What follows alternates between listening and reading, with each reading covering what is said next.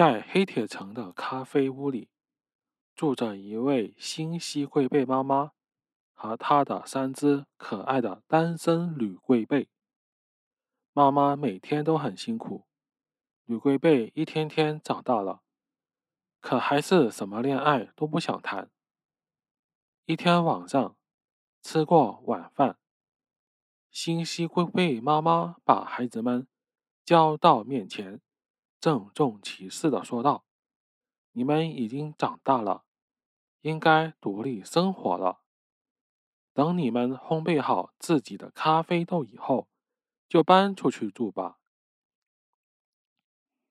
三只单身女龟贝谁也不想搬出去住，更不想自己动手烘焙咖啡豆，又不能不听妈妈的话，于是他们开始琢磨。烘焙什么样的咖啡豆？老大先动手了。他首先扛来许多粗海带，在蓝莓板蓝根冰沙盒选择了一片沙滩，然后用软叶海桑绳捆了捆，在沙滩中搭了一座简易的粗海带咖啡豆烘焙屋。哈哈，我有自己的咖啡豆了。老大乐得欢蹦乱跳。第二天，老大搬进了自己的新家。老二和老三好奇的前来参观。老二说：“老三，你看大哥的出海带咖啡豆烘焙屋，也太简陋了。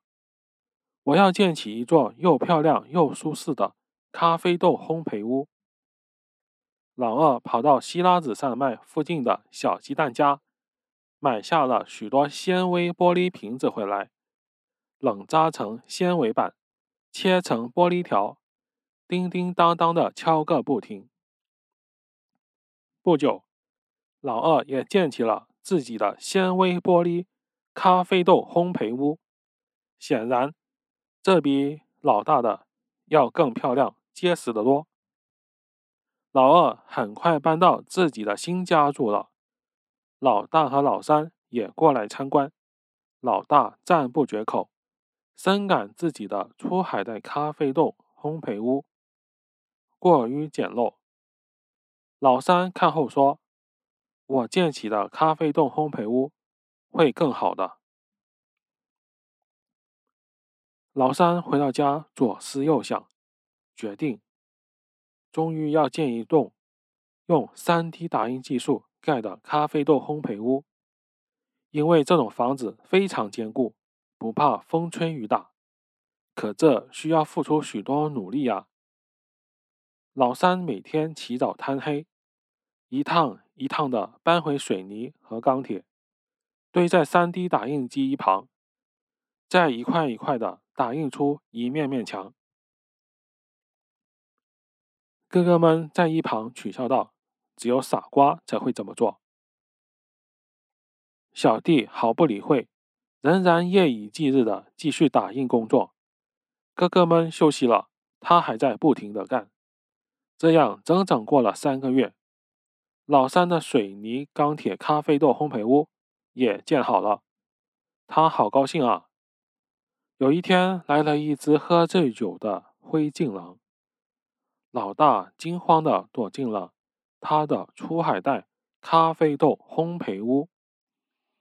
喝醉酒的灰烬狼嘿嘿的冷笑了两声，狠狠吹了口气，就把出海带咖啡豆烘焙屋吹倒了。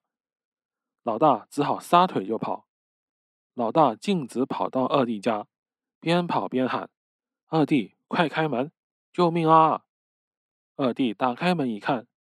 一只喝醉酒的灰烬狼追了过来，赶紧让大哥进了烘焙屋，关好门。喝醉酒的灰烬狼追到门前停了下来，心想：“你们以为纤维玻璃咖啡豆烘焙屋就能难住我吗？”他一下一下的向大门撞去，哗啦一声，纤维玻璃咖啡豆烘焙屋被撞倒了。兄弟俩又拼命逃到老三家，气喘吁吁的告诉老三所发生的一切。老三先关紧了门窗，然后胸有成竹地说：“别怕，没问题了。”喝醉酒的灰烬狼站在大门前，他知道房子里有三只单身女龟背，可不知怎么才能进去。他只能重施旧技，对着咖啡豆烘焙屋呼呼吹气，结果无济于事。喝醉酒的灰烬狼有点儿急了，他又用力去撞，当的一声，喝醉酒的灰烬狼只觉得两眼直冒金星。再看水泥钢铁咖啡豆烘焙屋，纹丝不动。喝醉酒的灰烬狼真的急了。转身去找了一把红茶木草原牛粪镐。喝醉酒的灰烬狼憋足劲，挥起红茶木草原牛粪镐敲了下去。没想到，牛粪镐的红茶木手把断了，牛粪镐反弹回来，正砸在喝醉酒的灰烬狼的头上，疼死我了！灰烬狼。虽然喝醉酒，但也大叫起来。他真的无计可施了。喝醉酒的灰烬狼气急败坏的返回来，他绕着烘焙屋转了三十圈，最后爬上碳化咖啡豆烟囱。他想从屋顶溜进去，老三从窗口发现后，马上点起了篝火。喝醉酒的灰烬狼掉进。粉绵羊奶锅里烫的半生熟了，整条尾巴都变成蓝色了。